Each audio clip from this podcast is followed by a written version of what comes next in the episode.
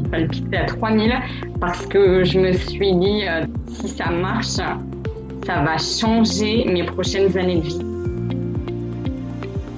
Tant qu'on fait les choses avec ses tripes, avec ses tripes, avec amour, tout est possible.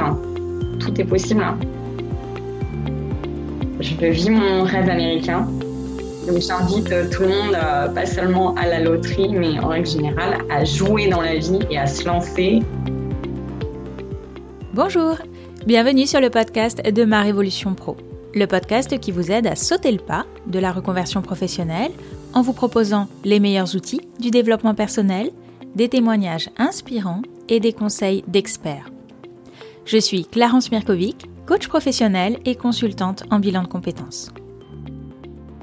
Si vous êtes à la recherche de votre nouvelle voie professionnelle, je vous invite à télécharger gratuitement votre livret d'exercices pour vous poser les bonnes questions. Vous trouverez le lien dans la description de cet épisode. Je reçois aujourd'hui Marie-Laure Desnoulets en liaison de Miami où elle est expatriée depuis 6 ans après avoir gagné sa carte verte à la loterie américaine. Elle nous parle dans cet épisode de son rêve américain qu'elle vit depuis et nous raconte comment elle a créé il y a deux ans sa marque de vêtements engagés. Je vous souhaite une très belle écoute. Bonjour Marie-Laure. Bonjour Clarence. Merci beaucoup d'avoir accepté mon invitation. Est-ce que déjà pour démarrer, tu peux te présenter et nous dire où est-ce que tu habites? Oui, alors euh, donc euh, je suis Marie-Laure, j'ai 37 ans. Ça va faire bientôt 6 ans que je suis expatriée aux États-Unis. Je suis, je suis à Miami précisément. Et donc je vis mon rêve américain depuis quelques années maintenant. Et qu'est-ce que tu fais précisément là-bas? Alors, euh, j'ai lancé il y a euh, à peu près euh, deux ans une marque éthique de broderie qui revisite les clichés des, des villes iconiques des États-Unis sur des basiques, voilà, durables. C'est une petite marque engagée, philanthropique, et c'est mon hommage à ma terre, ma terre adoptive, voilà, des États-Unis. Qu'est-ce que tu faisais avant comme activité? Alors, pour euh, remonter à la genèse, en fait, euh, j'ai commencé par des études, je n'avais aucune vocation, je ne savais pas du tout euh, ce que j'allais faire de ma vie. Donc j'ai commencé par une prépa littéraire, je savais que je voulais bosser dans un métier de relationnel, peut-être psychologue, peut-être RH. Je me suis lancée dans un master euh, ressources humaines. Je ne savais pas trop où j'allais. Euh, et donc, euh, j'ai fait mon master et je suis arrivée à Bac plus 4. Et là, le hic, je me suis rendu compte que ça ne me plaisait pas tant que ça. Je n'osais pas trop l'avouer à ma famille, qui me voyait déjà grande directrice des ressources humaines. Et j'ai fini par donc dire à ma famille, j'ai fait mon coming out euh, professionnelle en disant euh, en fait ça ne me plaît pas, je ne me vois pas là-dedans, je voudrais faire de la com. Mais je me sentais un petit peu coincée déjà bien engagée dans mes études. Et ma famille m'a dit euh, va au bout de, de, tes études, obtiens ton bagage et une fois que tu auras ton master, tu feras ce que tu veux, mais c'est important que tu écoutes tes désirs et que en effet tu fasses ce que tu aimes, sinon ta vie professionnelle va être longue.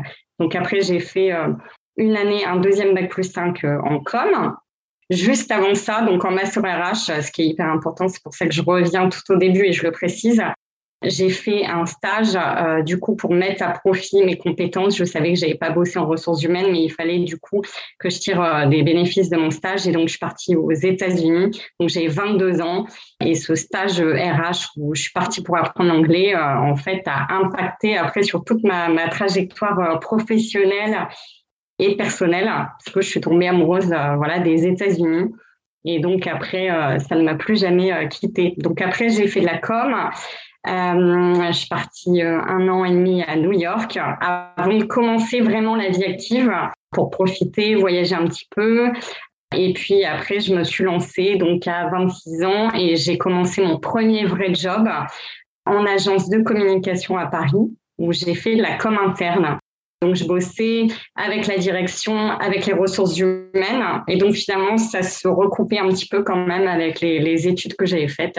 Donc voilà, je faisais de la com dans la com. Je me suis éclatée pendant cinq ans. Euh, c'était un peu le hasard fortuit ce, ce job. Je savais pas que j'allais faire de la com interne. Ça m'a énormément plu. J'ai adoré. Et au terme de mes cinq ans à Paris, la destinée, je dis toujours ça comme ça, est venue frapper à ma porte. Et donc j'ai gagné la carte verte à la loterie pour venir travailler et habiter aux États-Unis. J'avais 32 ans et donc pour moi c'était l'opportunité d'une vie, ça me paraissait fou. Et donc j'ai quitté mon CDI et puis je suis partie m'installer donc aux États-Unis que je connaissais déjà, mais je suis partie sans le job. Je me suis dit que le marché euh, voilà euh, était euh, dynamique aux US et je me suis donné le challenge de recommencer une vie ici. et donc j'ai cherché dans la com interne, mais comme ici aux US c'était pas ma langue natale, voilà même si je parle bien américain, c'est compliqué d'être une communicante professionnelle. Euh, et donc, j'ai dû me réinventer et donc euh, j'ai élargi euh, mon champ de, recherche. Et en fait, j'ai eu une opportunité de job, ce qui était vraiment tout nouveau pour moi, dans la vente et le marketing pour, pour implémter une marque de maillot de bain sur le marché américain.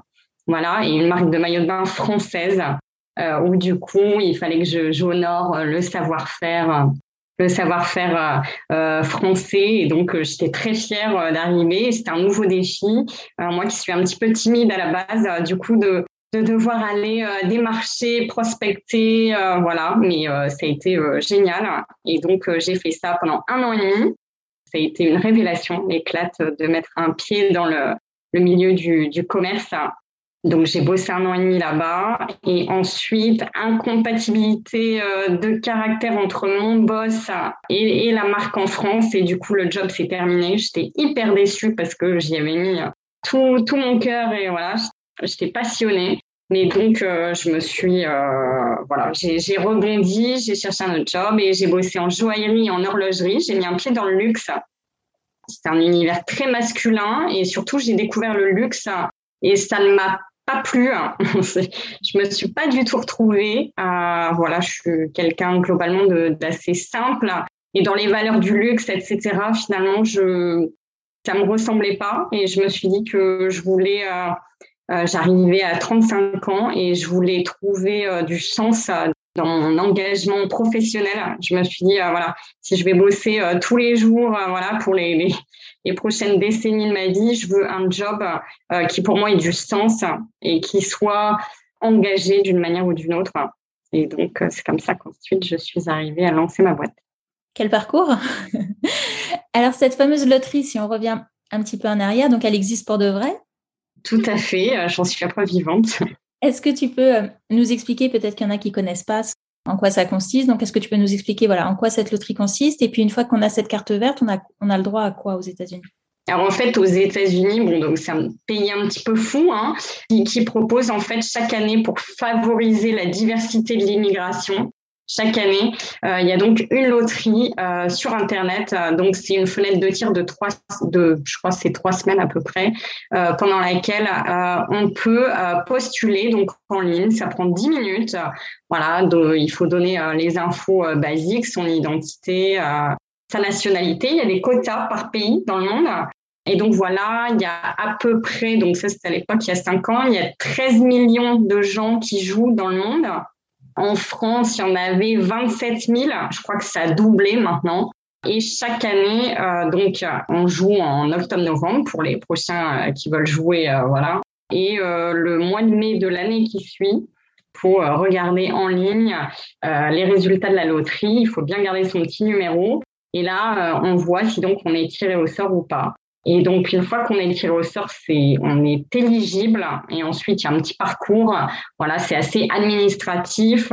C'est pas très sorcier. Et euh, il y a quand même un petit euh, rendez-vous euh, pour montrer qu'on s'est aligné deux, trois mots d'anglais et montrer qu'on est prêt, qu'on est prêt à s'expatrier aux US. Et donc, chaque année, il y a en moyenne, moi ce sont les chiffres de, y a cinq ans, mais, je pense pas que ça ait trop bougé là-dessus. Il y a en moyenne 450 Français qui gagnent la carte verte. C'est le Graal absolu parce que euh, la carte verte donne le droit. C'est un permis de, séjour en fait, et donc ça donne le droit d'habiter euh, et de travailler aux États-Unis sans être rattaché à une entreprise quelle qu'elle soit. Donc, on peut être très libre euh, de euh, ses choix de carrière. On n'est pas tributaire euh, d'une entreprise et ça, c'est génial parce que je connais beaucoup de de, gens qui sont expatriés, mais qui sont sous visa. Et quand on est sous visa, c'est pas forcément évident. Il y a beaucoup de gens qui subissent malheureusement leur vie professionnelle, leur expérience professionnelle au nom du rêve américain pour vivre leur rêve américain, mais, mais qui sont pas, pas forcément épanouis dans l'entreprise dans laquelle ils sont. Et donc, euh, cette chance énorme avec la carte verte, c'est vraiment de, voilà, de pouvoir euh, bosser et faire euh, exactement ce qu'on veut. Donc, pour moi, ça a été vraiment, ça a été fou. C'était extraordinaire. Tu jouais chaque année ou ça a été le coup d'une fois? Alors, alors j'ai joué quatre fois. En fait, je rentrée donc de, de New York. Euh, j'avais dû euh, quitter New York, non pas parce que j'avais envie de rentrer, mais pour des problèmes d'expiration de visa. Et en fait, quand je suis rentrée de New York, je suis arrivée sur le marché français que j'ai commencé à bosser. Je me suis promise que je reviendrais. Et donc, je disais à tout le monde, euh, je fanfaronnais un petit peu en disant, voilà, je suis à moitié américaine et je reviendrai aux États-Unis, etc. Mais j'avais absolument aucun plan dans ma tête. Et donc, j'ai joué quatre fois. J'ai joué euh, quatre euh, sur cinq années. J'ai oublié une année. Je m'en suis voulu terriblement. Et en fait, j'ai joué quatre fois. Ça, ça marchait la quatrième. Et le timing, euh, comme quoi tout était aligné, le timing était parfait. voilà, autant professionnellement que personnellement. J'étais arrivée au bout de mon aventure professionnelle à Paris. J'avais fait le tour de mon job.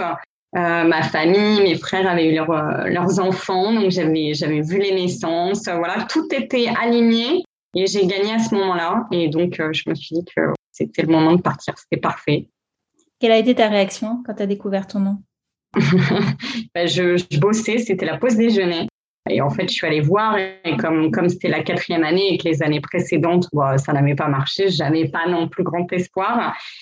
Et donc, je m'y surprise à trois fois pour euh, lire euh, le truc et j'ai tremblé euh, de tous mes membres. J'avais le cœur qui palpitait à 3000 parce que je me suis dit, à ce moment-là, je me suis dit, si ça marche, ça va changer mes prochaines années de vie. Et ça va complètement changer là, ma, ma, trajectoire de vie. Et donc voilà, c'était la pause déjeuner. J'avais envie de le dire à, à, tous mes super collègues, à mes, mes amis et tout. Mais voilà, mais il fallait que je garde ça euh, secret parce que j'étais pas sûre de la gagner au bout du compte. Et donc euh, le process, euh, j'ai su que j'étais éligible en mai et j'ai obtenu ma green card en octobre. Donc entre mai et octobre, c'est un peu fou parce que on touche son rêve du bout des doigts sans être sûr euh, que ça se concrétise. Donc, il y a l'excitation de le partager et en même temps, il faut être raisonnable et puis le garder pour soi. Mais j'avais déjà un pied dans l'avion. et comment tu en es venue alors J'entends que tu as eu plusieurs expériences, en tout cas une fois que tu es arrivée là-bas. Tu t'es installée où? À Miami tout de suite? Oui, oui, oui. Je me suis installée à Miami. Euh, c'était la quatrième ville euh, que je faisais aux États-Unis. J'avais habité, du coup, j'avais fait un stage à 22 ans au Texas. J'avais habité en Louisiane un an et demi euh, après pour euh, vivre d'amour et d'eau fraîche. Euh, j'avais bossé à New York et du coup, je voulais changer un petit peu. Et c'est ce que j'adore aux États-Unis, c'est vraiment la, la, mixité culturelle. Et je me suis dit, cette fois-ci, je vais tenter l'aventure. Je vais aller, je vais à Miami parce que c'est un brassage culturel énorme. C'est l'Amérique latine. J'ai de la famille euh, chilienne et du coup, c'était euh, un petit clin d'œil aussi pour apprendre un peu l'espagnol et, parler euh, avec mes neveux franco-chiliens. Et puis, je suis originaire du Nord, je viens de Lille. Et voilà, j'ai grandi près de Dunkerque, Gravelines, et je me suis dit, je vais, je vais me faire plaisir et je vais m'offrir un cadre un peu paradisiaque. on verra le temps que ça dure, mais au moins un an ou deux. Quoi. Mm. Et donc, je suis arrivée, euh, j'ai pris un Airbnb et je suis arrivée en Airbnb et j'ai fait ça. Euh, je suis arrivée euh, mi-août et puis tout s'est enchaîné. J'ai trouvé, j'ai eu de la chance. voilà, mes guides étaient avec moi. au 1er octobre, j'avais un job et un appartement. Alors, donc, tu disais que tu as fait plusieurs expériences professionnelles. Comment ensuite est venue l'idée, l'envie de créer ta propre marque à toi? Donc, je bossais dans l'horlogerie et la joaillerie. Euh, je n'étais pas très épanouie. Je m'ennuyais. je m'ennuyais un petit peu. Et puis, à ce moment-là, j'étais entourée. Euh, les trois personnes qui m'entouraient le plus à Miami à ce moment-là étaient auto-entrepreneurs. Donc, j'ai commencé à, à m'intéresser à l'entrepreneuriat, ce qui était tout nouveau. Ça ne m'avait jamais, jamais traversé l'esprit. Je me dis toujours d'ailleurs que c'est un peu un enchaînement comme ça de circonstances. Mais si j'étais pas partie à Miami, je pense pas. Je je sais pas. Ça, j'en sais rien. J'ai pas de réponse là-dessus. Mais je m'étais jamais projetée euh, auto-entrepreneuse. Euh, ça me semblait, euh, voilà, euh, moi qui étais justement, euh, été dans le doute, j'avais pas trop d'assurance professionnellement, etc. et puis, puis après, bah, les années, la maturité, on gagne quand même confiance en soi à travers les expériences et tout. Donc voilà, j'étais bien entourée. je suis aussi à Miami, dans une ville qui est la première ville aux États-Unis en termes de création de start-up. C'est une ville hyper dynamique. Euh, il y a une jeunesse euh, voilà, indépendante, il y a beaucoup de freelancers, etc. Du coup, euh, je pense que ça m'a aussi inspiré. Et puis à ce moment-là, j'ai, donc ça c'est un, un, degré personnel, j'ai perdu la personne qui m'était la plus chère dans ma vie, qui était ma, ma grand-mère et qui qui m'a élevée. Et donc euh, c'était euh, une, une perte euh, très très douloureuse. Ça a laissé un vide énorme. Et je pense qu'à ce moment-là c'était viscéral. Il fallait que je comble ce vide. Et on dit souvent que dans la vie, quand on a une perte, par ailleurs, il y a une naissance. Et donc, je me suis dit que j'allais donner vie et créer, donner vie et créer quelque chose. Et en fait, cette boîte, tout s'est enchaîné à ce moment-là. Je me, et je me suis dit que ça allait être un hommage à ma grand-mère. Et donc, en fait, euh, j'ai eu euh, l'idée euh, via la sœur d'une amie qui a lancé sa boîte dans le sud de la France de broderie qui célèbre la, ville de Montpellier. Je me suis dit, je vais faire la même chose aux États-Unis et je vais faire des broderies parce que ma grand-mère faisait de la couture. Et donc, je trouvais que la symbolique était belle et que ça faisait tout son sens. J'ai grandi, elle m'a toujours appris, enseigné, euh, voilà, les, l'art de la toilette, comme elle disait, les jolies pièces, les finitions, etc. Et je me suis dit, euh, je vais lancer une, une, marque de mode et une marque éthique. Et mes grands-parents étaient très engagés dans des associations caritatives. Et je me suis dit, pour donner du sens, euh, au-delà du business, euh, du point de vue euh, strictement lucratif, j'ai envie de donner une portée philanthropique à ma boîte et donc, euh, pour chaque euh, vente de t-shirt, euh, je vais reverser une partie des bénéfices à une association qui me tiendra à cœur. Et donc, en fait, chaque année, je lance une collection de villes différentes. Donc, j'ai lancé Miami, ensuite Las Vegas, et là, je suis en train de, de préparer New York.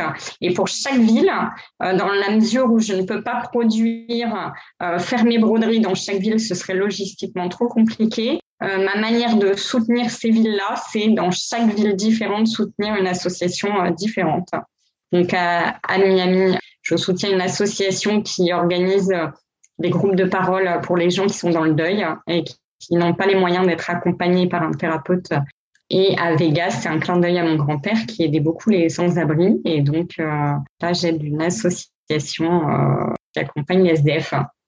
Tes produits phares, c'est quoi? Alors, mes produits phares, donc moi, sont vraiment donc des basiques, sont des t-shirts, des casquettes et des euh, comment on dit, euh, des pulls à capuche.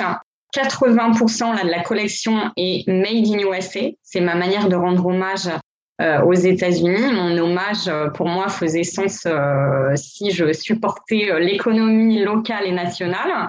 Toutes les broderies, elles sont faites à Miami.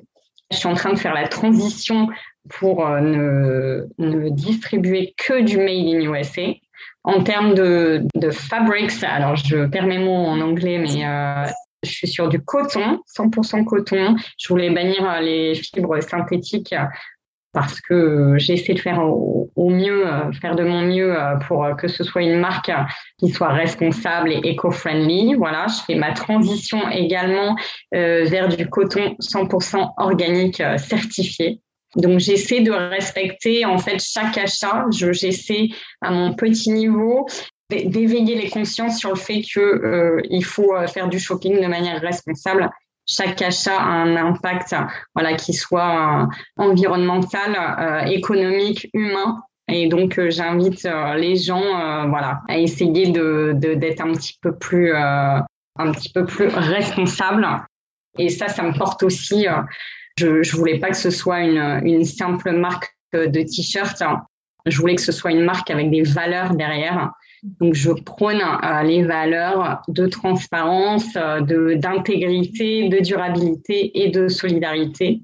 Et je me dis que si on est de plus en plus nombreux à être acteurs de la mode et à, de manière sincère et authentique, essayer de bouger les choses, comme ça que on parviendra à dessiner peut-être un, futur, euh, oui, un petit peu plus, un petit peu plus engagé.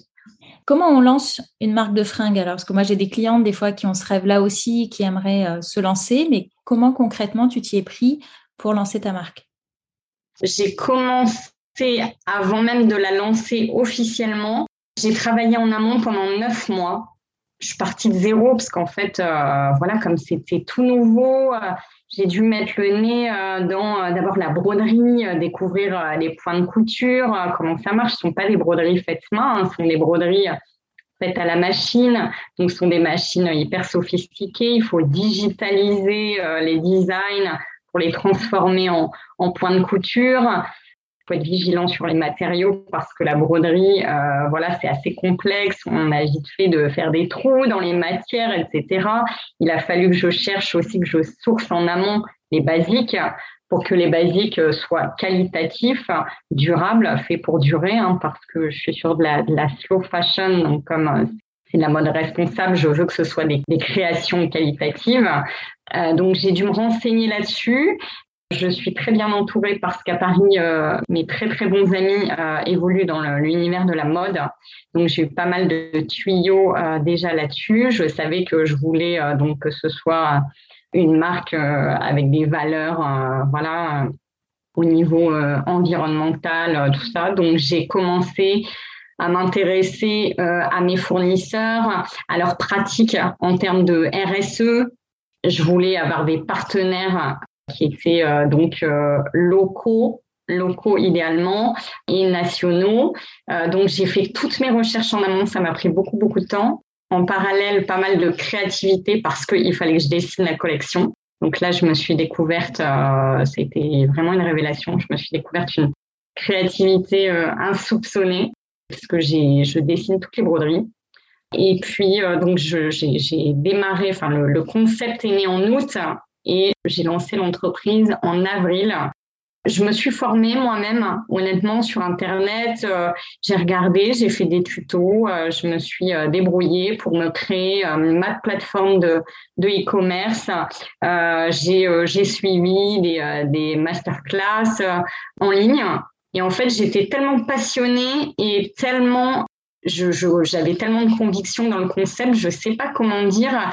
Tout m'a semblé assez fluide et je savais où j'allais. En fait, euh, je me suis sentie euh, drivée tout de suite. Je, savais quoi faire à peu près. Et là où euh, j'avais des lacunes en termes de compétences, par exemple quand même sur sur le branding, euh, sur la charte graphique, le design, là où les compétences techniques me faisaient défaut en termes de marketing digital, tout ça, je me suis beaucoup beaucoup entourée. N'y a pas de secret, on, voilà, on, a, tous euh, nos, euh, nos compétences et puis euh, il, y a des, voilà, il y a des domaines dans lesquels ça pêche et dans ce cas-là, le réseau fait beaucoup. Donc, je me suis beaucoup entourée pour essayer. Vraiment, je voulais que ma marque, on n'a pas mis l'occasion de, faire une bonne première impression, on a qu'une. Hein. Je me suis rapprochée principalement à Miami, mais pas que de gens qui me semblaient compétents pour m'accompagner euh, dans ce lancement. Ça a été super parce que le concept a été tout de suite très très bien accueilli. Je pense qu'il est en phase aujourd'hui avec euh, les problématiques d'environnement, euh, tout ça. Quelle a été ta plus grande peur? Ma plus grande peur, évidemment, la peur de l'échec et la peur de l'échec public vis à -vis de ma famille principalement. Je m'étais mise une énorme pression. Euh, J'avais peur du, du regard de ma famille, du quand dira-t-on, que les gens peut-être saisissent pas euh, mon concept et se disent euh, Marie-Laure a fait euh, deux bacs plus 5 et euh, elle va se retrouver à vendre du, t-shirt sur les marchés.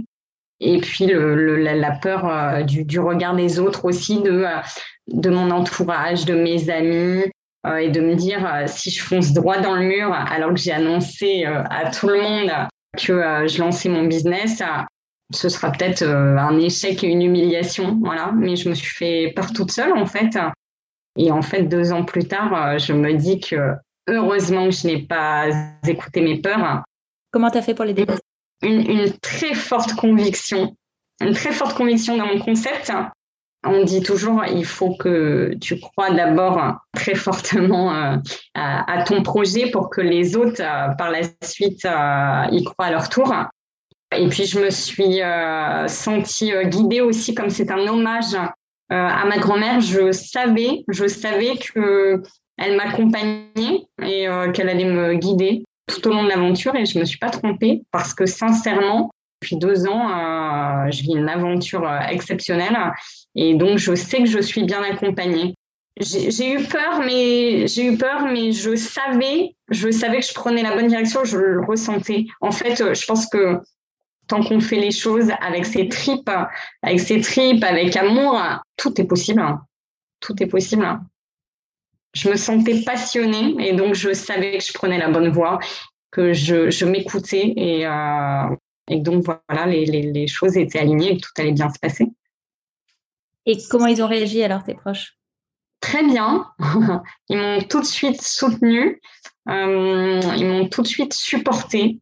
Euh, et j'ai toujours aujourd'hui leur indéfectible soutien et ça me nourrit énormément. Ma famille est géniale. Elle me, elle me supporte depuis le premier jour. J'ai jamais eu le sentiment euh, finalement que je devais me justifier dans mes choix. Et donc, comme quoi, je me suis dit, c'est vraiment dans, dans ma tête, je me suis faite peur toute seule. Tout le monde a suivi derrière et aujourd'hui euh, continue de m'encourager et j'ai l'impression et plutôt fière de moi. Ça, ça me porte euh, énormément. Mais je sais quand même, quoi qu'il en soit, je me suis quand même beaucoup détachée du regard des autres. Et aujourd'hui, je sais que je suis, euh, si je suis si heureuse aujourd'hui, épanouie professionnellement et personnellement, c'est parce que je me suis écoutée moi et que j'ai écouté euh, ce qui me faisait rêver. Et voilà, j'ai été à l'écoute de mes désirs et c'est le plus important en fait. Qu'est-ce qui a été le plus dur? La crise sanitaire. Mmh. J'ai commencé il y a deux ans, donc j'ai eu, euh, j'ai eu une petite année pour tester euh, mon, business et avoir la chance de, de, de, voir qu'il que y avait un marché pour ça et que ça plaisait et que c'était euh, prometteur. Et puis après, la crise sanitaire, la fermeture euh, des, des, boutiques, des partenaires à l'arrêt, menacés, hein, tous les, les, toutes les boutiques en briques et mortar qui étaient prises à la gorge parce que quarantaine, parce que confinement. C'était difficile et en fait, mon produit s'adresse aux amoureux des États-Unis, aux locaux fiers de leur, de leur ville, euh, mais aussi beaucoup aux touristes. Et donc, euh, avec la fermeture des frontières, le tourisme a chuté considérablement. Donc, j'ai perdu, euh, j'ai perdu au moins la moitié de mon marché. Aujourd'hui, c'est encore assez difficile, mais je m'accroche parce que je sais que je sais que le plus dur est derrière et que finalement, euh, voilà, la vie, la vie reprend et, tout, tout va rentrer dans l'ordre. Et comme j'ai eu la chance, heureusement, de pouvoir tester ma boîte un an avant la pandémie, je sais qu'elle va traverser ça. Mais c'est sûr que c'était une sacrée mise à l'épreuve euh, pour l'entrée dans la deuxième année. Mmh. J'imagine. Qu'est-ce qui a été le plus facile à l'inverse? Le fait, comme je le disais, que euh, que tout soit aligné, tout m'a semblé évident du moment où l'idée est née. En fait, il y a une synergie de facteurs, le fait que je sois entourée d'auto-entrepreneurs, que je rende hommage à, mon pays, à ma terre d'accueil, à ma grand-mère, je mette à profit toutes les compétences que j'avais apprises précédemment. En fait, j'avais fait, euh, fait de la vente, j'avais fait du marketing, un petit peu de, un petit peu de compta, j'ai fait des RP, mais en fait, euh, finalement, tout ce qui me semblait euh, un petit peu décousu euh, dans, mes, dans mes dix premières années de, de vie professionnelle, c'est vraiment aligné, tout m'a semblé cohérent. Et du coup, le plus facile, c'était de me dire, enfin, j'ai pris ça vraiment comme une évidence. Ça y est, je suis sur la bonne route et j'y vais. Et aussi, évidemment, et ça, c'est une, une chance énorme et je suis contente, c'est aussi parce que les gens ont très bien réagi à, à ce que je proposais. Qu'est-ce qui te plaît le plus aujourd'hui dans ton métier? Déjà, c'est qu'il n'y a pas une journée qui se ressemble. C'est la euh, multidisciplinarité, c'est euh, euh, un jour avoir le nez dans les chiffres, encore que c'est pas ce que je préfère, mais mais être fier de me dire je fais ma, ma comptabilité, je tiens mes comptes, voilà, je gère ça. Le lendemain, je dessine, voilà, je suis dans une phase de créativité et là, je me mets à à faire des, des sketchs de, de, de, plein de broderies. Le jour d'après, euh, je vais démarcher les boutiques. J'arrive avec mes produits sous le bras. Euh, je vais euh, dans les euh, dans les magasins de souvenirs. Je vais dans les multimarques de fringues. Je vais parler à l'acheteur de la boutique et je vais faire mon petit speech de vente et présenter ma boîte. Le jour d'après, je suis dans la logistique et donc euh, j'organise, euh, j'organise ça, euh, je, je, fais du e-commerce, je me forme quand j'ai envie au digital marketing. Donc c'est un énorme booster de compétences. je me suis dit que j'allais apprendre, ça allait être une super opportunité en fait en lançant ma boîte de me former et de me dire peut-être qu'un jour je retournerai dans le monde corporate, voilà. je ne sais pas combien de temps l'aventure durera. Quoi qu'il en soit, j'apprendrai, j'aurais tellement appris que voilà, j'aurai de nouvelles cordes à mon arc. Donc c'est ça que j'adore. C'est un booster aussi de confiance en soi. C'est tellement nourrissant à plein d'égards, professionnellement, personnellement. Ça m'a beaucoup aidé. Je me suis dit que voilà, j'ai j'étais capable, euh, on est, on est qu'au début de l'aventure, hein, je ne sais pas comment elle va évoluer, de créer quelque chose, de, de faire vivre un business. Donc ça, ça a été super. La créativité, ça c'est une découverte. Euh, et puis les vertus de la créativité, c'est très thérapeutique. Pendant cette année difficile de pandémie, euh, la créativité, ça m'a beaucoup aidé. Et puis, alors, ce qui n'a pas de prix, et ça, c'est incroyable, c'est ma liberté, la liberté que j'ai gagnée. Aujourd'hui, j'ai envie de, de m'affranchir un maximum de tout ce qui me retient physiquement ici, la logistique, etc. Pouvoir plus prendre du recul et bosser sur la stratégie pour pouvoir bosser d'où je le souhaite dans le monde, me sentir libre et indépendante et pouvoir bosser euh, euh, à Zanzibar, à Berlin, à je ne sais où, et faire évoluer ma boîte tout en explorant le monde et puis en, en pouvant du coup euh, poursuivre mon, rêve américain tout en euh, du coup euh, me rapprochant de ma famille, de mes amis, en ayant cette immense luxe de pouvoir bosser à distance et de faire la sieste quand je le souhaite. sur quelles ressources personnelles, sur quelles qualités tu t'es appuyée? Je dirais mon adaptabilité, je pense. Le fait d'avoir eu un, parcours pour moi voilà, assez atypique et devoir me challenger, ne serait-ce que le challenge de quitter la France pour les US, de quitter mon CDI pour euh, trouver un, un, job sur le marché américain, etc. Je me suis bousculée, j'ai dû, euh, j'ai dû me réinventer, j'ai découvert euh, une nouvelle industrie, euh, des, euh, des, nouveaux, des nouveaux métiers, d'être dans la vente, d'être dans le marketing, etc. Donc l'adaptabilité. Je pense le relationnel pour créer du réseau, le réseau, c'est hyper, hyper important. Hyper important. Et puis aussi, je pense l'audace. Il faut savoir se bousculer et aller s'exposer. Je connais tellement de gens, tellement de gens euh, qui ont des, des, super idées ou qui ont de l'or dans les doigts, euh, qui ont du talent et en fait euh, qui sont retenus parce qu'ils n'osent pas. Ils n'osent pas se lancer, ils n'osent pas faire le pas. Il faut vraiment se bousculer, il faut aller chercher, il faut aller chercher les, les partenaires, les clients, sa communauté, etc. Ça demande beaucoup d'énergie et oui, je de, aussi du culot. Il faut, il faut oser euh, voilà, euh, pousser, pousser les portes. Et je trouve ça dommage qu'il y ait beaucoup de gens qui se freinent alors qu'il y a plein de, super projets et d'opportunités qui peuvent être euh, concrétisés. Hmm. Quel conseil justement tu donnerais à quelqu'un qui aimerait lancer sa marque de mode comme toi? Ne pas écouter ses peurs, c'est ce que je dis à chaque fois. Derrière la peur de l'échec, il y a le désir de réussir. Beaucoup d'amour, beaucoup d'amour et de conviction, parce que sincèrement, voilà, c'est tout est possible. Quand on mène un projet avec ses tripes, je pense que rien ne nous arrête. Moi, chaque matin, voilà, forcément, hein, il y a des hauts et des bas. Euh, j'ai eu la chance pour le moment, je dis bien pour le moment, je suis pas à l'abri, mais j'ai eu la chance de ne jamais douter pour l'instant dans mes deux premières années. Mais voilà, si le doute nous saisit, je pense qu'il euh, faut garder un maximum de constance un maximum de constance et continuer, euh, continuer sa passion. Et tous les matins, je suis tellement, euh, moi, je suis tellement motivée et je me dis que waouh, c'est ma boîte, c'est, c'est mon truc, je vais, je vais pas le lâcher, quoi.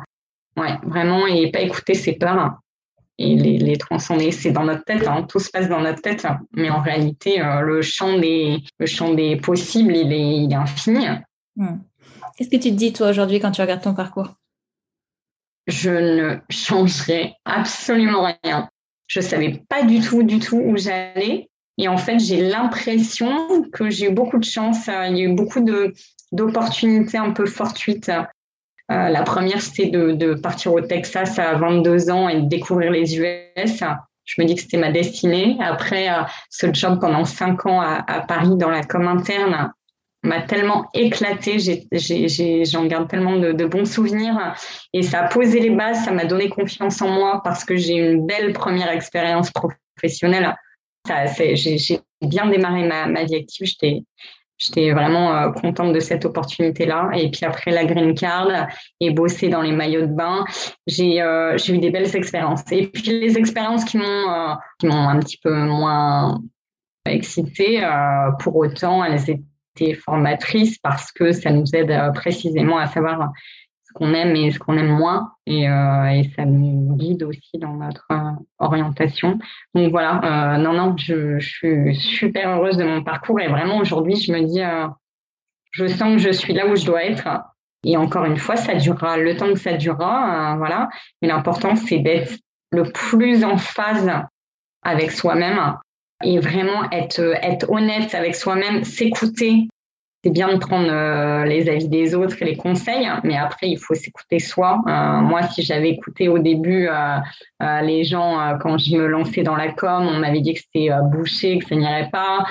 Quand je suis partie aux États-Unis, qu'est-ce que tu fais? Tu quittes ton CDI, tu as 32 ans, tu as un poste, tu as une rémunération fixe, tu pars à l'aventure et voilà. Et, en fait, je me suis écoutée moi et c'est pour ça qu'aujourd'hui, aujourd'hui, je pense que je suis épanouie. La vie, je pense, passe à une vitesse fulgurante. La vie passe tellement vite. Il faut, faut pas s'endormir. Il faut pas s'endormir dans un job ou un poste, dans une situation qui ne nous épanouit pas. C'est. Euh, mmh, Je suis tellement d'accord avec ça. Qu'est-ce que tu voudrais qu'on retienne de ton parcours? Tout est possible. Je vis mon, mon American Dream. Je vis mon rêve américain. Donc j'ai eu un coup de pouce. J'ai eu un coup de pouce. Euh, voilà. C'est de la chance. Je pense que j'ai eu beaucoup de chance. Et après, la, chance, il faut la saisir. Il faut la saisir. Donc j'ai eu euh, l'aide euh, de, voilà, de mon destin et puis j'ai provoqué aussi les choses, je pense. 100% des personnes euh, qui gagnent euh, ont d'abord joué. Voilà. Donc j'invite tout le monde, euh, pas seulement à la loterie, mais en règle générale, à jouer dans la vie et à se lancer. Et, puis voilà, et on retombe toujours sur ses pattes. Et chaque expérience apporte de, des enseignements. Il faut juste, il faut foncer, il faut être il faut être proactif et, en fait, ça nous rend vivants. Moi, ça me rend vivante. Un livre ou un podcast à nous recommander pour terminer? Alors, moi, ce qui m'a aidé, alors depuis quatre ans, je suis une femme euh, qui a, je pense qu'elle a 36-37 ans et elle, elle a connu une reconversion. Donc, elle s'appelle Margot Aman. Elle a connu une reconversion. Elle était, je crois, responsable marketing dans une boîte de luxe à Paris. Et puis, euh, à travers des voyages euh, introspectifs, initiatiques en Amérique latine, elle a, elle a, elle a cheminé et elle a, elle a petit à petit euh, voilà, donné une autre trajectoire à sa vie. Elle est aujourd'hui coach de vie Voilà, et je la suis depuis quatre ans. Elle est très inspirante. Elle a donné un TED qui s'appelle Et si on arrêtait d'avoir peur? et qui invite à transformer la, peur en amour. Et, euh, et ça, ça m'a vachement, ça m'a vachement euh, inspirée, guidée, et j'invite tout le monde à la suivre parce que je trouve qu'elle est pleine de sagesse et de philosophie. Et voilà, je pense qu'elle a, eu un impact euh, dans mes choix de vie ces dernières années. Mmh, super. Et les choix de son TED, ouais, je l'ai vu aussi. Ouais. Ouais, très sympa. Où est-ce qu'on peut trouver, où est-ce qu'on peut trouver tes produits si on veut les découvrir? Ah, merci beaucoup, c'est gentil de me demander. Alors, donc la marque s'appelle Bichon et euh, le site internet c'est thebichon.com. T-H-E-B-I-C-H-O-N.com. Thebichon.com. Je livre euh, partout dans le monde. J'ai déjà euh, des, des aficionados en France eh ben super, je mettrai tout ça dans la description de l'épisode, donc on aura juste à cliquer sur le lien pour, pour le découvrir. Merci beaucoup, Clarence. Merci beaucoup, Marie-Laure, pour ton témoignage que je trouve hyper inspirant à tout point de vue. Donc merci, merci encore d'avoir accepté de témoigner. Merci beaucoup, Clarence, pour cette opportunité. Merci, enchantée. Au revoir. Merci d'avoir écouté cet épisode jusqu'au bout. Si ce podcast vous plaît, je vous invite à vous y abonner et à lui laisser un commentaire ainsi qu'une note 5 étoiles sur votre plateforme d'écoute préférée. Et si vous souhaitez entreprendre une reconversion professionnelle, prenez rendez-vous pour un entretien préliminaire, gratuit et sans engagement. Cela nous permettra de faire connaissance et de voir quel est l'accompagnement le plus adapté à votre situation. Vous trouverez le lien pour prendre rendez-vous dans la description de l'épisode. Je vous dis à bientôt. Au revoir.